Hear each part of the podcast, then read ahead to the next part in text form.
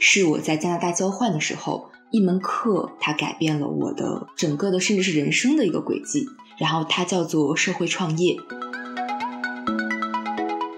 作为一个社会企业，它的本质还是商业。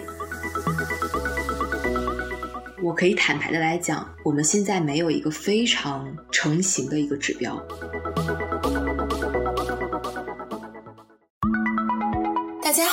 这里是实习生活，一档观察职场新人实习体验的分享类播客。在这里，你会听到试水社会的大学生在职场经历的反差与失落、惊喜与感动。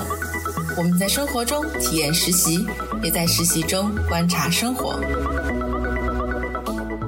Hello Hello，大家好，欢迎来到新一期的实习生活，我是小易。这一期呢，我请到了我的好朋友斑马来当嘉宾。那斑马，你可以先自我介绍一下吗？各位实习生活的听众朋友们，大家好，我是小易的好朋友斑马。今天很开心呢，能跟大家一起分享我的实习工作经历。我自己的话，我本科读的学位是工商管理学士，然后我修读的专业呢是底下一个非常非常有趣的专业，叫做创业设计与创新。它主要呢是会学商科的基础知识，在这些基础之上呢，老师会去非常的启发学生的创意思维。我们会用一年的时间来学习如何用设计思维去帮不同的社企呀，或者是公司去做这种创新创业的想法。然后同时呢，他会有一些课去引导大家去想关于社会创新、然后战略创新等等的一些非常有趣的前沿的观点。然后除了这个专业之外呢，我的另一个专业叫做全球创意产业，也就是一般大家会叫那种文化产业管理或者是娱乐产业管理。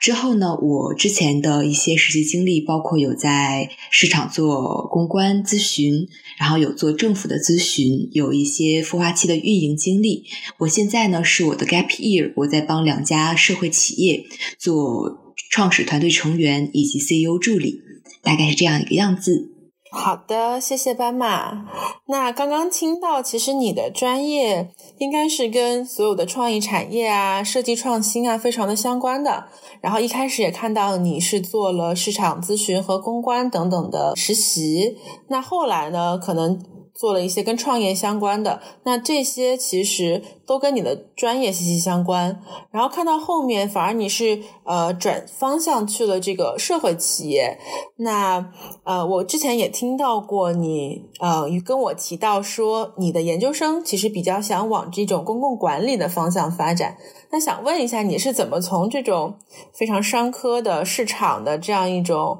呃行业，然后决定说跨界到这种公共管理的社会企业的这个范畴里面的呢？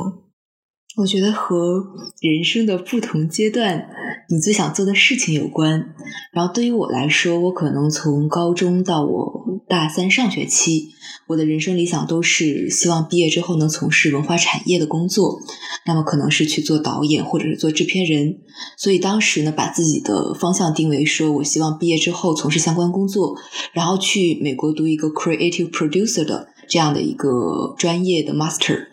然后，所以在大三上之前，我可能所有的工作呀，或者是活动都跟这些比较像。那就包括，比如说去做这种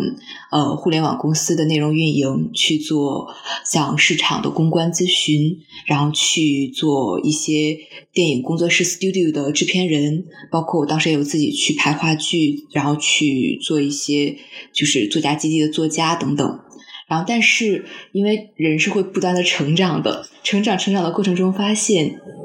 我对艺术、对于这些文化产业的热情是有的，但是现实和你所憧憬的理想化东西，其实有一个巨大的 gap，一个鸿沟。那我就会觉得，以我现在的阅历、我现在的资源、我现在的身份，我其实并不适合一开始就去从事文化产业管理。而更适合说，当我自己有更多的人生体悟，有更多的资本、更多的资源之后，比如说我四十岁、五十岁，然后再回到我喜欢的这个艺术行业来，然后这样的话，我做的产品它会更有深度，同时这个艺术会更自由。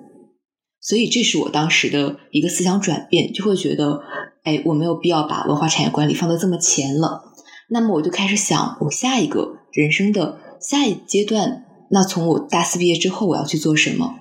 其实一直有在不停的去探索，有在想，比如去做咨询、去做 VC 等等。但是后来是我在加拿大交换的时候，一门课它改变了我的整个的，甚至是人生的一个轨迹。那门课是在加拿大麦吉尔大学，然后它叫做社会创业。这是我觉得我人生中非常非常赞的一门课。是什么呢？是老师从第一堂课上课的开始，他就会讲说，这门课没有老师，然后没有讲台，我希望能把所有的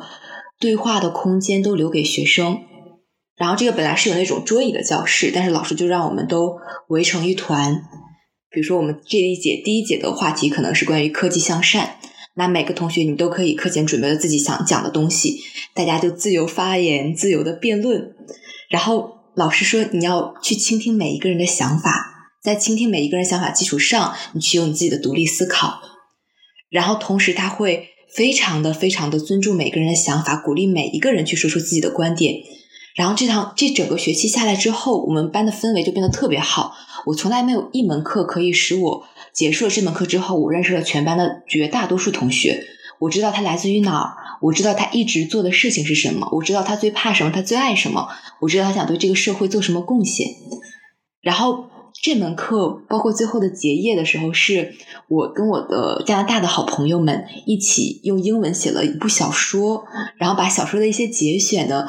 说给大家。然后这个小说就是讲述一个小男孩在不同的。地方游历，然后去做不同的社会创业的事情。之后，我能看到每一个人都在认真倾听着我，都在眼睛亮闪闪的看着我。然后，包括这个课结束之后，我跟我的朋友们也一直有保持联系。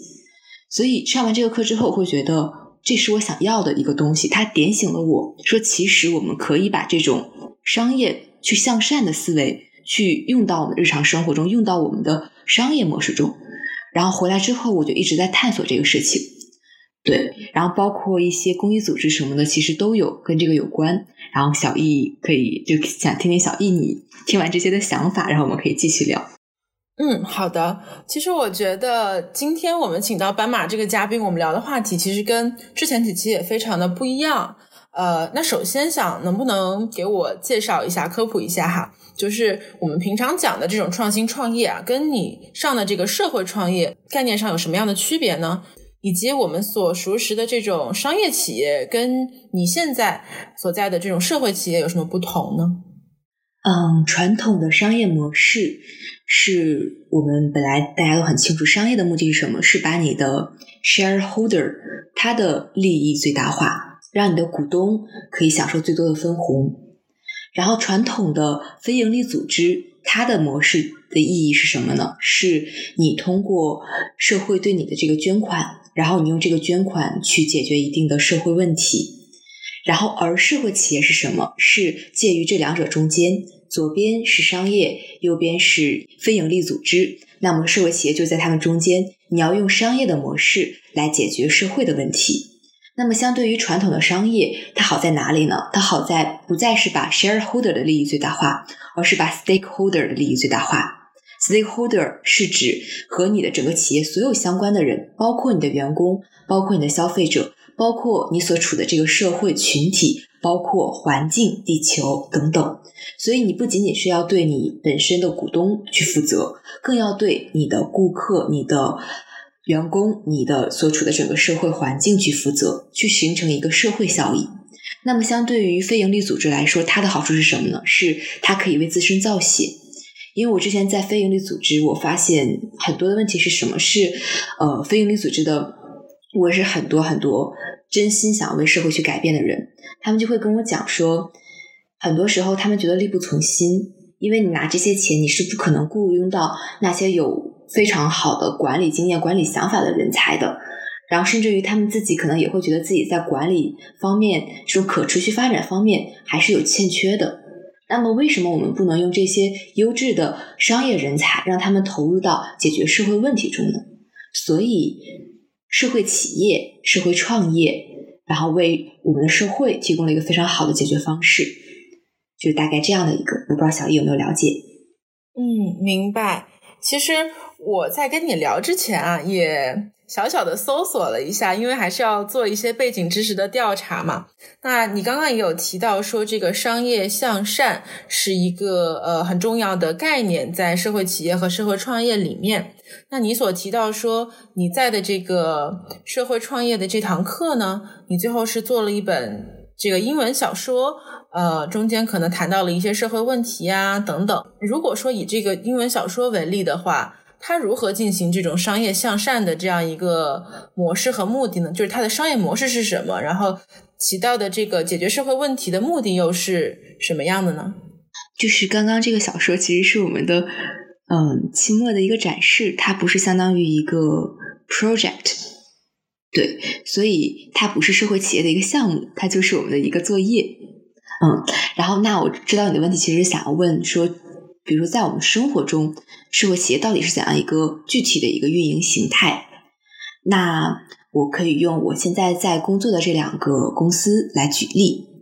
其中一个公司呢，是它会，它是中国的首个生产科技月经裤的公司。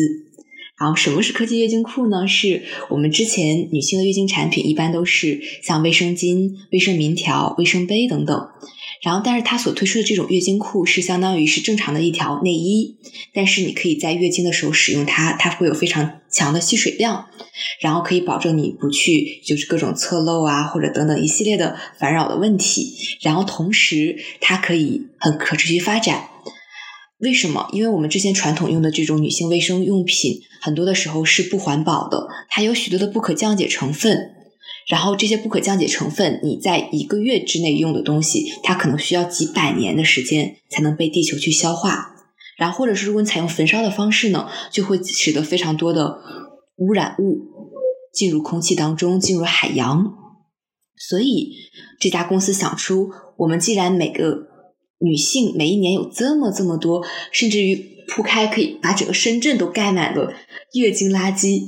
为什么我们不能去改变它呢？所以他推出了这款产品，那他解决的第一个问题就是月经污染的问题。那除了这个问题以外，他还在致力于解决另两个问题。一个问题呢，就是月经贫穷。可能我们在大城市的人是感觉不到说，哎，买不起卫生用品，觉得很可笑，甚至于，但其实，在印度、在非洲很多地区，很多妇女她们是没有权利、没有金钱去、没有渠道去购买这些卫生用品的。那么他们很多人会用什么？会用好的一点，用布条，甚至是用报纸来解决这个问题。那会造成什么？会造成一，他们会很多的这种女性健康有问题，就会感染。第二，他们很多人没有办法去上学去工作，因为呃，他们没有厕所，很多地方，然后所以他没有办法去换。没有办法去换，他们就不敢出门，所以很多女性就在来例假期间就没有办法去工作、去学习，因此而中断他们的未来的一个发展。那第三就是他们很多的寺庙什么的，也是因为女性你来了月经，觉得这是不洁的，就不让你进入。然后，所以我们会每年把我们的产品的百分之五到百分之十的收入都会用来去捐献，把我们的产品和这些钱捐给这些。可能更发展中的地区，帮助他们改善月经贫穷。那第三个问题，我们在做的就是月经羞耻和性别不平等。因为我感觉现在可能会一点一点的在改变，会好起来。但是我印象很深刻，就是我比如我上初中了、上高中的时候，大家其实很羞于谈月经的，就是会。哎呀，赶快拿一个黑色塑料袋儿把它装起来，然后女生去用月卫生巾都会那种哎塞到那个袖子里，就不敢露出来，就等等。然后包括女性在成长的时候，其实也会遇到很多不平等的事情。以我个人为例，我经常会听到很多长辈跟我说。你去努力工作其实没什么必要，你倒不如嫁人。所以我们希望能通过我们在生产这个产品的同时，我们去做的各种 campaign，我们给这个社会传递的各种价值，让世界知道女性的力量，让世界平等的对待女性，同时不要因为月经而觉得很羞耻、很自卑，反而可以觉得这就是一个很正常的事情，我可以活出我的美丽。这大概就是一个。社会企业的一个案例，我不知道小易有没有大概 get 到，然后我也有其他的一些例子，如果你想听的话，get 到了，get 到了。我听下来的话，这个做科技月金库的这个公司呢，它一个是有产品啦，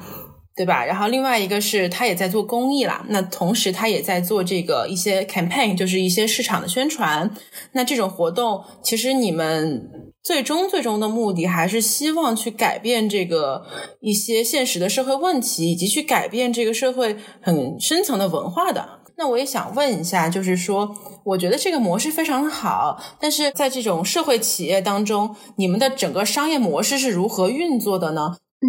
其实作为一个社会企业，它的本质还是商业，所以你看一个商业的创业公司怎么运作，我们作为一家社会企业，其实它的本质是一样在运作的。我们要研发产品，我们要去生产产品，我们要有相关的。会计、法务、财务、融资等等，我们要把这个产品推向市场，我们需要教育市场，我们需要有，比如说新闻稿，需要有公关，需要有市场营销，需要有合作方，需要有供应链，需要有各种渠道来分发，就是这些本质上跟商业都是一模一样的。那么它不一样的点是什么呢？是它会在每一个过程中都去考虑到自己是一家社会企业、一家公益企业去做商业上善。那我举个更具体的例子，比如说在管理员工的时候，那可能很多一些其他的公司会觉得，我只要把我的利益最大化就好了，只要让员工使劲加班加点，每天熬夜到两点，把这东西做出来，然后不给你们加工资，然后但是我们可以赚到很多钱。但是作为一家社会企业，它的一个衡量标准就是我们讲的 ESG。中间就是讲说，你的 government 里面就是要考虑你员工的公平待遇、福利待遇。所以，比如说像我刚刚说的这个月经库的公司，我的老板们会非常非常尊重员工的想法。然后，比如说你来了例假，那你是完全可以去休息、去请假，就是非常正常的。然后他会，你会感觉他不会把自己放在一个那种很强硬的领导人的态度上，而是他会。哪怕他很忙，他也会用很长很长的时间来倾听每一个人的想法，甚至于他会帮助每一个人解决他们心里的一些问题。比如说，作为女性，我会觉得我就是呃，举个例子啊，我不这么认为，但是可能会有这样例子，就是我有点胖啊，或者什么，我就自卑，那老板就会非常认真的去就是鼓励。你，然后让你觉得自己其实是很漂亮、很美的，所以你会觉得整个的从员工的角度来说，这个氛围就是非常的舒服的，让你会发自内心的想为他们做事情。那从可能换一个角度，比如说市场这个角度，那之前的一些商业公司，可能我的角度就是我让你知道我这个产品为什么好，我把这东西推销给你，你买了，OK？那他会更多的考虑的是什么呢？是我不仅仅要把我的产品做好，让你愿意买。更多的是，我希望能传递给你一种价值，这个价值是善良的价值，是你买了这个产品，你是会注入一个环保的意识，不仅仅是在月经方面要注意环保，在其他方面也要，你会注意一个性别平等的意识，你会去关注 LGBTQ 的权益，比如说我们做的各种 campaign 都跟这些有关。然后你会自己在某种程度上也提升了自己对自己的认可，不会因为别人对你的贬低或者是别人对你性别的歧视，你就觉得自己怎么怎么样，而是发自内心的肯定自己。所以这些附加价值是我们更希望传递给市场和消费者的，不仅仅是让他们买这个东西，而是说我们真正的创造了价值，而这个价值是一种引导人与社会与自然向善的价值。嗯，明白。其实我听下来的话，呃，首先我感觉你说的这些，呃，跟这种 CSR 其实还挺像的，就是我们通常说的企业社会责任。那我之前所在的公司也是有做各种关于企业社会责任的这些 campaign 啦，但可能做的这个频率呢，就不如呃社会企业这么高。那呃，刚刚你也提到了一个词叫做。E S G，那等一下可可不可以请你就是解释一下这个词汇呢？那同时的话，你之前说到这个非营利组织跟嗯社会企业的区别在于造血，所以也就是说社会企业呃所所获得的商业利润的话，呃很多都是用于这种再投资的。那你们是怎么用于再投资的呢？就是所谓造血的这个过程，你可以。详细的解释一下这个过程，你们是怎么样实现的吗？嗯，小易提了三个很好的问题，我先来说企业社会责任，这个其实是跟商业模式是有关系的。就是我们之前觉得你企业只要进了 CSR 就行，但是我们后来慢慢的发现，你做 CSR 是有问题的。问题是什么呢？是很多企业变成了一种形式的 CSR，就是呃，企业变成什么？发生大灾大难，好，我出现，我来捐钱，这也是我们做的 CSR。但其实这个逻辑很奇怪，就是奇怪的第一点是什么呢？是你本身没有动脑子。为什么说没有动脑子？因为每一个企业是不一样的，你能改变这个世界、帮世界变好的方式是不一样的。为什么所有人都变成了来了大灾大难我去捐钱这样一种途径，而不是说结合你自己的产品，然后你的产品专攻于某个领域去改变社会的某个领域？这是第一点。然后第二点就是很多的呃 CSR 它变成了一种我冲品牌，那可能是。我最后，比如说我修建了多少所希望小学，但是我可能在这个希望小学之前，我赚的这些钱其实已经让我的很多员工因为太累、太抑郁，或者是遭到职场霸凌而自杀。那我这个 CSR 的意义又何在呢？它变成了一种面子工程。然后这两个例子其实是我前一阵儿听那个一本书，就是长江商学院他们研究社会企业，他们做讲座举的两个例子，我觉得挺好的。所以，传统的 CSR 模式会让人觉得有的时候没那么可行。那么，在美国、在加拿大，包括在英国，他们就在重新思考说资本主义到底对不对。我去到美国，去到加拿大，我和做社会企业的人聊，你会发现，他们发自内心的觉得愧疚。他们的愧疚是什么呢？是他们觉得他们现在的财富，他们现在的很多好的东西，是站在一个。掠夺了他国资产，掠夺了他国资源，让他国人民不幸的基础上获得的，所以他们觉得这件事情是不公平的，是不对的，所以他们希望改变，所以他们想说，发自内心的，我希望能对环保有所改变，我希望能让儿童过得更好，我希望能让残疾人士可以正常的在我们身边生活，等等。所以他们推出了社会企业。那社会企业要求的不仅仅是说你做一个面子工程，你去做所谓 CSR，而是更多的你从头到尾，你的每一个企业职能都要去和上向善两个字联系在一起，这是你的初心。这是第一个问题，关于 CSR 的区别。然后第二个问题就是和 ESG。那么 ESG 是什么？Environment, Social and Government，就是呃，你要考虑环境，你要考虑社会，你要考虑你本身的治理。那其实这个是，就我们在谈到社会企业的时候，一般我们会谈另一个概念，叫做 B Corp，就是共共益企业。那我们如果希望，我们希望未来的企业都是公益企业，就是说你不仅仅是赚钱这一个目的。你还要考虑这个 ESG 的评价指标，去你要考虑环境、考虑社会、考虑管理，然后是这三个方面都是一种充满着人文主义精神和尊重的一种治理模式。这是第二个问题。然后第三个问题是关于如何再造血。如何再造血这里边，我想先讲一个，就是我在非营利组织之前的一些故事。一个故事是。我当时，呃，在一个东南亚的地区去支教，然后当时大一嘛，就觉得来这边支教，认识孩子们，觉得做一件好像还挺有意义的事情。但是后来发生了一件事情，就是我跟当地的一个比我小一岁的女生成为了好朋友。我临走的时候，我给她买了礼物，然后她也给我买了礼物，她。骑了两个小时的车，从大南边到大北边来见我最后一面，然后，但她跟我说了一句话，她说她可能再过一两个月就要结婚了，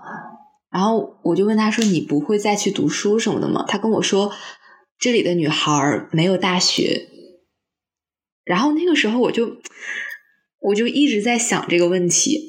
我来这里教做 volunteer，我来做义教，我为了什么呢？就是我只是教了孩子们一些非常非常零碎的英语，然后我走了之后，又会来一个新的人，下一周来教他们一些非常非常零碎的英语。这个课堂根本就不是 sustainable 的。然后他们学的东西根本就不是系统的，然后他们就导致他们这些孩子会一点中文，会一点英语，会一点日语，就什么都会一点，但是他们什么都说不好。然后那对他们的用处是什么呢？是他们就可以做当地的旅游导游。然后你看，就是爱拉中国人，就跟中国人说个你好，跟英国人说个 hello，这样。然后而且同时我们做志愿者，我们可以带动当地的经济，因为我们也会旅游什么的嘛。但是这些东西能从本质上去改变这个地方吗？能让更多的人进入大学，能有去选择自己命运的机会和可能性吗？然后，所以这个时候我就产生了一个想法，就是我们做的这么多 volunteer 真的有意义吗？为什么不能把它设计的更 sustainable？为什么不能让它一直可持续发展下去？为什么比如说不能变成一家他们自己人营造的一个公司或者组织，让他们自己来为自己造血，自己来为自己创造未来呢？所以带着这样一个问题，我就在一直找答案。后来我找到社会企业的答案。那么社会企业的一些其他的例子，比如是什么呢？是他们之前还有很多人会在，嗯，比如中东地区，会就当地的女性地位特别低下，没有经济来源，所以他们就开了一家社会企业公司。这家公司呢，是由大部分是中东的当地的女人，以及一部分的美国人。他们来教当地的女性如何开自己的公司，之后把这些当地女性自己做的这种手工业品、这种各种织布等等，以打造出这个公司的特色，迈向全世界各地。然后慢慢的、慢慢的，这个公司就是由这群当地的女性来管理。他们把这个越来越大，就可以形成一个产业，然后让更多的女性加入进来，有他们自己的收入，提升自己的地位，有自己的民族特色。我觉得这个是。更有意义的，比起说我只做一周的 volunteer，我拿了一个所谓的 volunteer certificate，我就走了。来说，我觉得是真正能帮助别人去改变命运的，所以这个东西更触动我。嗯，明白了，就是你认为比起短期公益来说，呃，更多的要注重于这种长期的发展。比如说，呃，进行这种产业扶贫啊，等等，也就是说，授人以鱼不如授人以渔，对吧？对，就是社会企业讲的就是授人以鱼不如授人以渔嘛。嗯，然后，但是我觉得非营利组织和企业本身也有非常非常多很好很有意义，因为我也认识很多非常优秀的非营利组织的这些管理者们。他们也在真心的推动这个世界发展，而且已经做出了非常多的，呃，就是各种的成就，去刚帮助很多人改变他们的生活。但我会觉得社会企业也是一个非常好的一个方向，所以两者都各有利弊，然后两者也其实是形成一种互补的方式，促进一种集合影响力，帮助我们的世界变得更好。明白？你说到刚说到管理者哈，我看你在这个。呃，社会企业里面，你是在做 CEO 助理的这样一个职位。那其实我想问说，是不是在这种嗯社会企业里面有这么一个比较比较 strong 的带头人，一个所谓的管理者 CEO，他们的理念对这个公司是有很大的影响的。以及当你在成为 CEO 助理的时候，你是如何看待说？嗯，这样一个，就比如说刚刚说到的那个科技月经公司，好了，这个想法是如何兴起的呢？当他们在做的时候，比如说他们，我不知道是不是一个创业公司啊，但他当他们在创立的时候，他们会比较依赖投资吗？还是说本身这个呃创始人就已经有了一定的这种社会资本啊，然后去做这样一件事情，然后能够让他从一开始就比较好的这种商业化运作起来？嗯。觉得这些问题都非常好，好多问题，慢慢来。对我有很多问题。然后首先，其实我想问小易一个问题，就是我知道你之前也有在一家创业型公司去工作，然后你那个时候的感觉大概是怎样的呢？呃，首先是这样的，我那个创业公司呢是比较特殊的。首先，第一点，他们不是首次创业，他们是再创再创业，呃，然后这个创业团队呢是融到了资的，然后也是受到了当地政府的支持的，然后他们有两两个特点，第一个是融到了资嘛，那第二个特点呢就是他们其实是很低成本的。当时他们是跟这个当地政府合作，认为要做这样一个创业团队，当时就把这个科技园里面一块废地，就是没有利用的这个土地，就直接分给他们了，就没有收他们土地租金，所以他们其实是。类似去成本化的这样一种，用实心的话说啊，地摊经济啊，他们当时就非常地摊经济。所以说，我认为他们能创立的原因，一个是人啦，人和团队啦，对吧？就是说，在创业的这个团队。那第二点就是，他们确实是呃有这个资本的，那有投资，然后去成本化，所以他们的这个东西是可以运作起来的。所以他们基本上半年之内就回本了。对，所以说，呃，我就很好奇，就是像社会企业的话，它一般是这个头要怎么起？嗯，明白明白，因为我这两家公司其实都是初创型的社会企业创业公司，然后两家公司的模式非常的不一样。就我另一家是是做什么呢？是帮助二三线城市的儿童做 sell。And positive psychology education 就是社会情感学习和积极心理学教育。我不知道这个你有没有之前听说过？嗯，没有，可以解释一下吗？嗯，就是挺好玩的。就是它是我们中国一般强调的是智力教育，就是说你要好好学习，天天向上，你要考高分儿，就是它会考验人的这种智商，有的时候。但是像美国或者一些其他的欧洲国家，他们从小就有 self 课 （Social Emotional Learning 课）。那这个课是干嘛的呢？是教大家的情感，也就是我们俗称的一种情商。然后，所以包括很多的课，他们课程设置也是那种你要去展示啊，你要有这种 teamwork 小组合作呀等等，去锻炼你的这种情商表达能力。为什么？因为当我们真正的步入社会去工作的时候，你的智商能发挥效用的其实只有百分之二十，绝大多数时候影响你工作做得好不好，是百分之八十的情商在决定的。但是在我们中国，其实我们之前的整个的教育体系都非常的欠缺所谓的这种情商教育或者社会情感能力教育。但是我们发现这个东西之后，我们在一点点去改变，联合国。现在就在推出 Sell 的一些教育，它现在还在一种试点的状态。我之前有在跟进这件事情，然后他们现在是在五十个呃城镇做过试点的教学，据说感觉整个成果也很不错。然后，那么因为我们之前没有这个教育，我们发生了哪些问题呢？发生的问题，首先我们的很多我们的学生成年之后，我们不知道自己要什么，我们不知道如何处理自己的情绪，我们不知道如何处理跟别人的关系。就我们工作会有问题，我们谈恋爱会有问题，我们交朋友会有问题，就因为我们从小就一直缺了那个教育，这是第一点。那第二点，很多孩子会有心理健康问题，包括我一路长大，我很多朋友其实都得过抑郁症，然后这些其实是和心理胜任力是有关系的，而这个东西就是社会情感学习的一部分。是什么呢？是我们每个人都像一罐可乐。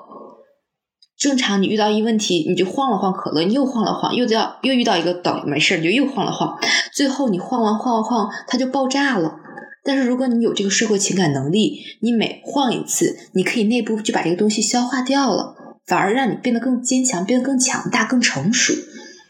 所以，我们因为没有这样的教育，所以导致了我们会有各种的抑郁、焦虑等等一些的心理健康问题。第二点，第三点就是我们整个的氛围，教育氛围会变得非常的功利化，就是它不是那种鼓励创新、鼓励这种个性化，而是变得很功利。尤其是我长大的城市，我的初中的嗯遇到的一些嗯不太好的事情吧，就是甚至到了那种老师霸凌的程度，就是会扇耳光啊，然后就各种荡妇羞辱啊等等。就甚至他不高兴也会就拿学生这种就是体罚呀或者什么的，然后所以我看到了这样的一些事情，但是却没有人会去说制止他，因为他们所有人都觉得合理的，棍棒底下出孝子，棍棒底下出好学生。但我觉得这是很畸形的。但如果我们有了这种社会情感能力的教育，我们不仅仅是教育学生，也是教育这些。教学生的人，教育老师、教育校长、教育家长，让他们知道什么是一个人正常的状态。这样，我们可以最大程度的去减少发生在儿童身上的各种霸凌、性侵、暴力等等，使我们最后可以去塑造一个让孩子健康成长的环境。然后，所以我们要开展这个 SEL and Positive Psychology Education，这大概这样的公司的背景。我说了好多，但还没有回答你的问题呢。嗯，所以这个公司是你是你说的另外一家社会企业是吗？也就是说，你对对对有两家社会企业的工作经历，一家是做科技呃月经库，一家是做社会情感教育。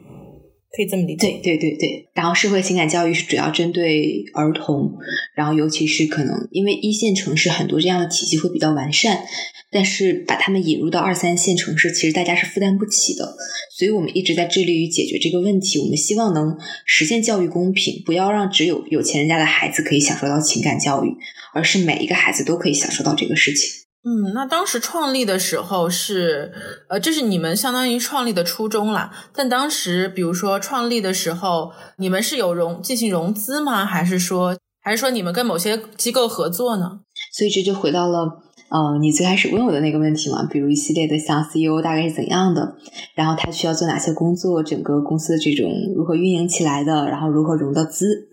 那我就开始继续讲这个话题。这种上一个话题是关于社会企业，现在的话题是关于社会企业的创业。嗯，然后关于社会企业的创业是这样的，它其实和每一个创业公司的本质还是一样的，就是我们从一个点子变成我们可以去做 MVP，然后变成我们有更多的客户，我们做的一点一点大起来，然后我们经过了各种种子轮、天使轮等等。那回到更具体一点的。这两家的模式不同的点是什么呢？是呃，我所在的这个儿童教育的这个，我的老板他自己已经是一个很成功的一个呃另一家创业公司的创始人了。另一家创业公司也是做教育的，但不是做这种社企方向的教育，它是各种那种像国家考试培训那种教育的。然后之后他做教育方面很优秀。之后，我的这个公司的另一个老板呢，他自己是一个国家心理咨询师。他他之前是在深圳工作，然后他回到他自己的这边，就是我们家乡这边，他发现，哎，为什么家乡这边的孩子们享受不到这种教育呢？所以他希望能把这个教育引回来。然后他们两个结合在一起，诞生了这个公司。然后这个是这样的一个状态。那像另一家呃月经裤的公司呢，是我的老板他自己是在香港是非常优秀的一个内衣的设计师，然后之前在很多的很大的国际大公司去工作，然后他自己又是一个女权主义者和环保主义者，所以按照他的经历之后，他发现他当时的契机是什么呢？是他帮助非洲的就一个朋友呢，当时帮非洲捐这种呃卫生巾。内裤，他当时就觉得，哎，为什么就他们没有卫生巾或者内裤吗？所以他也参与到了这个项目中。他才发现他们真的没有，所以他在想说怎么去解决这个问题。然后随着这个最开始这种想要去改变这个社会的痛点的这样的一个初衷，他慢慢的结合他自己的本职，创造了这个公司。然后那么就是通过，所以你可以看到他们的规律其实都是什么？是我看到了这个世界的一个痛点。我看到了有人在因为这个痛点而 suffer，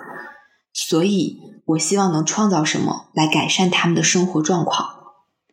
然后，因此他们结合他们自己的本职，之前的那个专长——教育专长、呃心理学专长和这种内衣设计的专长，然后去设计了创立了这个公司。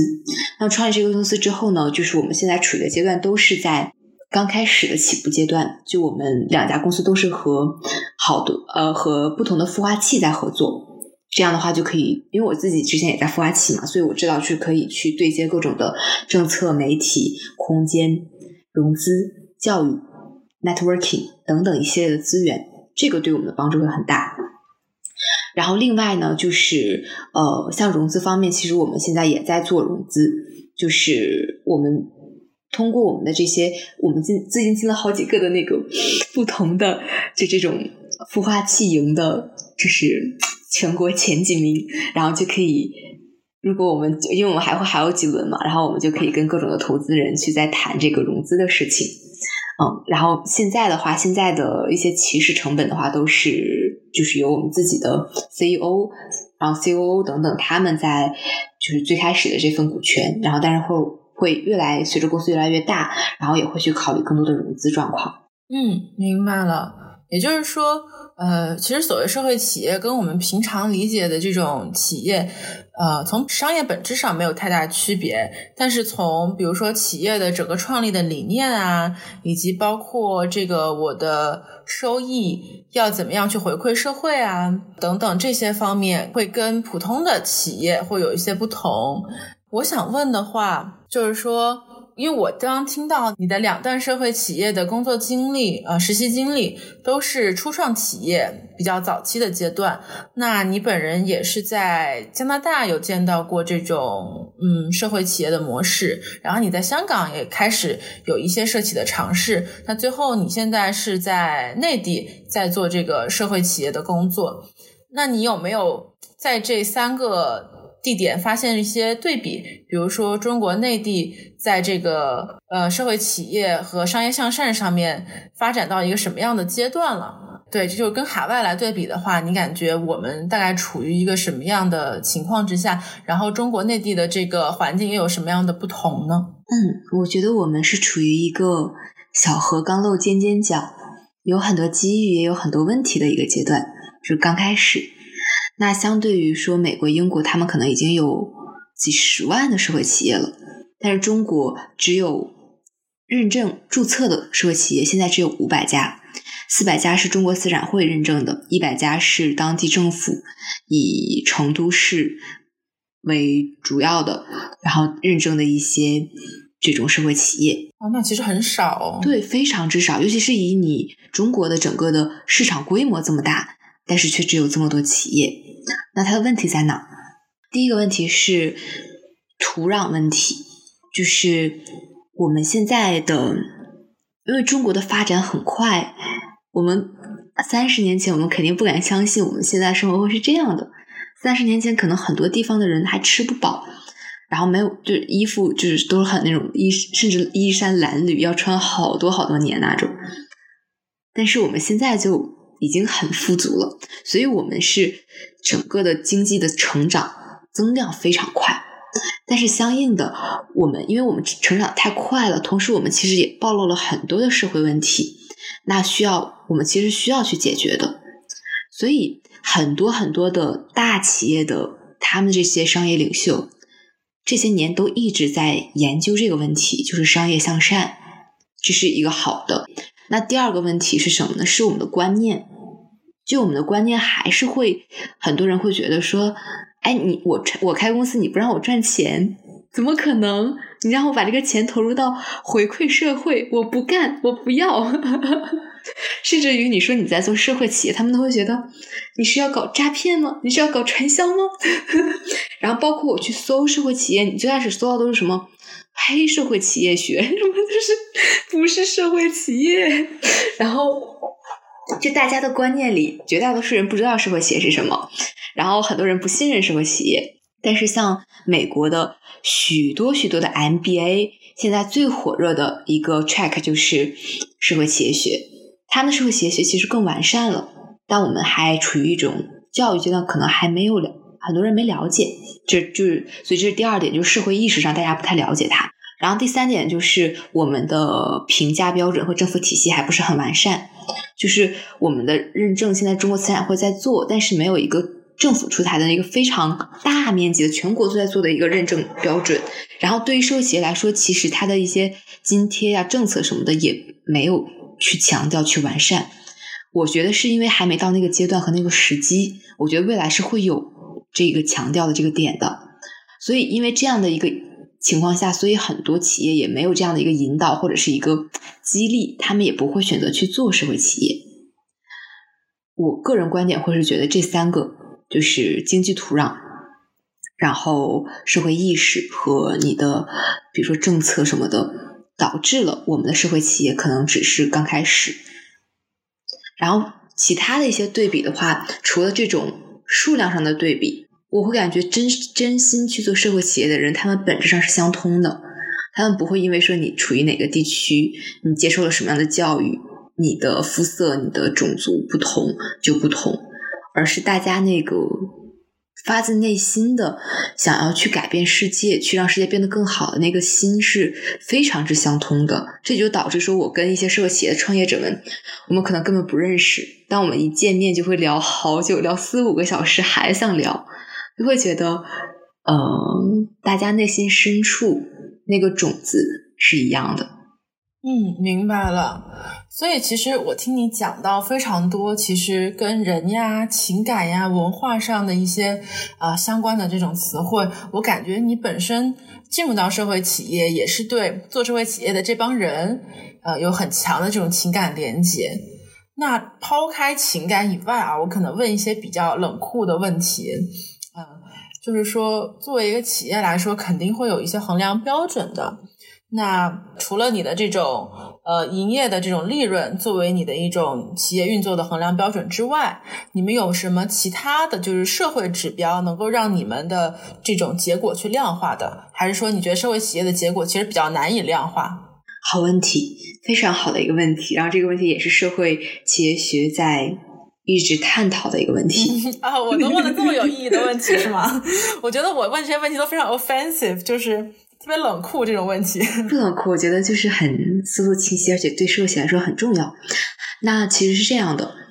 呃，我可以坦白的来讲，我们现在没有一个非常成型的一个指标。就成型的指标是指，比如说你去研究经济学，你去研究失业率这些东西，很多学者他们已经奠基了很多年，把这个东西已经做的很完善的一个。理论体系、一个评价标准、一个应用方案，但是因为社会企业它太新了，它对于欧美来说其实也是这个世纪这十年来在做的事情，所以它很多东西还没有那么完善，这是第一点。那第二点，我们我们一直强调的东西是什么？是我们觉得要量化，是一定要量化的。包括你去看美国，他们很多的这种。公共管理或者社会企业底下的他们的课程或者他们的这种就是宣传，都说我们非常希望你是 analytical skills，你是具备分析能力，你要去学数学学编程。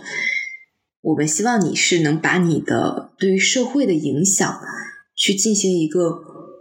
量化和测评的，因为包括非营利组织很多时候变成了什么，就是你捐钱，你去做这个事儿。OK 了，行了，没有下文了，所以你就会看到很多给小学捐钱、捐义教，你捐了几十年了，你怎么还是没有什么改变呢？因为你没有一个 evaluation system，你没有一个考核的标准，你没有一个根据这个考核标准，你再去重新改变这个系统的这样的一个心。所以现在很多人都在讨论这个话题，都在想去做这样的一个 system。然后我知道像。嗯，影响力投资联盟就是社企的另一面。当你讲商业的时候，你讲商业向善；然后社企讲融资、讲资本的时候，我们就讲影响力投资了嘛。那像很多的影响力投资机构，比如说呃社会价值投资联盟，他们自己就出了一套，在研制一套社会价值的衡量标准。就是我没问题，我可以给你去投钱，我让你去产生社会影响力。但是我不希望这个钱就是做打发我的善心而已，而是我希望你能最后拿这个指标、这个系统测评完，你告诉我你改善了多少孩子，改善了哪些方面，多少率、多少转化率、多少怎么怎么怎么样，这样。然后，所以从宏观角度来看，是我们也有，但我们还没那么完善。然后从微观角度来说，我们因为我们有这样的一个理论支持，所以我们自己的公司也在研制，说我们到底要拿怎样的一个这样的一个达到的一个绩效。每个公司也都在研究这件事情。嗯，包括其实我自己很想读公共管理的原因也有这个，就是我对于说做创业呀、做商业这方面，我本科学的这些东西，我已经觉得了解还算多的基础知识了。但是，像公共管理，你如何去有效、科学的实施一些东西，去进行这种社会影响力，然后再去 evaluation，再去把它呃优化，再去投入这个东西，我非常非常想学。然后，这也是我下一阶段可能会重点去研究的一个方向。哎，想请问你一下，那公共管理和你本科读的这个，就比如说工商管理，有什么样的区别吗？就是它最大的区别在于哪里？嗯，这就是我最开始说的举的那个例子，左边是商业，右边是公共事务，也就是说政府、非营利组织或者是国际组织，他们在解决公共问题，他们两者的中间就是社会企业。你说他们的本质的话，管理的本质其实它的方法论没有差太多，但是他们解决的问题不同。比如说像企业的话，你可能你需要了解的是微观经济学，你可能需要了解的是，嗯，在你的这个层面上的一个企业的管理怎么实现市场价值。那么你站在公共管理的角度，你可能了解的是宏观经济学。你可能要改变的是，比如说更大的一些问题，比如说整体的这种难民，然后儿童健康、互联网安全等等这样更公共类型的问题。嗯，明白了。所以其实是在内容上会有比较大的区别，但可能方法论呢，很多时候是相通的。所以我听你的感觉是，以后你也想要有这种自己去创立一个社会企业的这种想法，是吗？对，未来 希望希望成为一个社会企业家。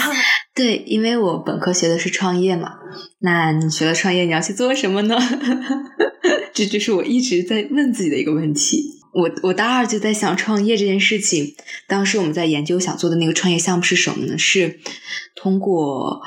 戏剧。进行戏剧治疗，帮助孩子改善心理健康。这个是当时耶鲁他们自己有这种戏剧教育的这种培训。然后，为什么戏剧教育会对心理治疗有用？是因为当你长期拘泥于一个环境的时候，你就会嗯陷进去，你就会更抑郁。但是，当你可以转换你的身份，转换你的性格，进入另一个人的那种感觉，就进入另一个人的灵魂，你再去审视自己的生活，很多事情你就想开了。所以，戏剧教育对于改善这种人的自身的情绪是非常好，同时它可以让人增进这种同理心。你可以理解别人，他们为什么这样想，他们为什么这样生活。然后，所以我们当时就很想把这样的一个项目开展到各地，但是，呃，当时的整个商业模式其实还没有特别的可行吧，所以这个东西最后也没有去把它做大。然后之后，我就其实一直有想去创业，但我知道自己还是太嫩，呵 呵能力还是不够的。就是我有很多雄心，有很多想法，但是真实的世界和你的理想世界永远有一道 gap，只有靠自己一点点的去学、去努力，才能填充那个 gap。我当时，呃，大四快结束的时候，我和我的创业导师去聊，他当时就非常坚定的跟我说说。不管你去选择什么都可以的，选择一个你最喜欢的事情，斑马你一定可以闯出一番天地来的。我觉得这个是真的让我很鼓舞。觉得一个老师可以发自内心的跟学生说这样的一个话，你会觉得，嗯，会对你的力量，会给内心注入很多的力量吧。嗯。好的，那今天谢谢斑马给我们聊了这么多关于社会企业和商业向善的内容。那相信斑马未来也会在这个方面继续的去探索和研究。期待你未来能够有自己的在这方面开展一片新的领域吧，有自己的小事业，然后持续跟我们 update 情况。好呀，谢谢小易。好，那这一期实习生活就是这样，我们下期再见，拜拜。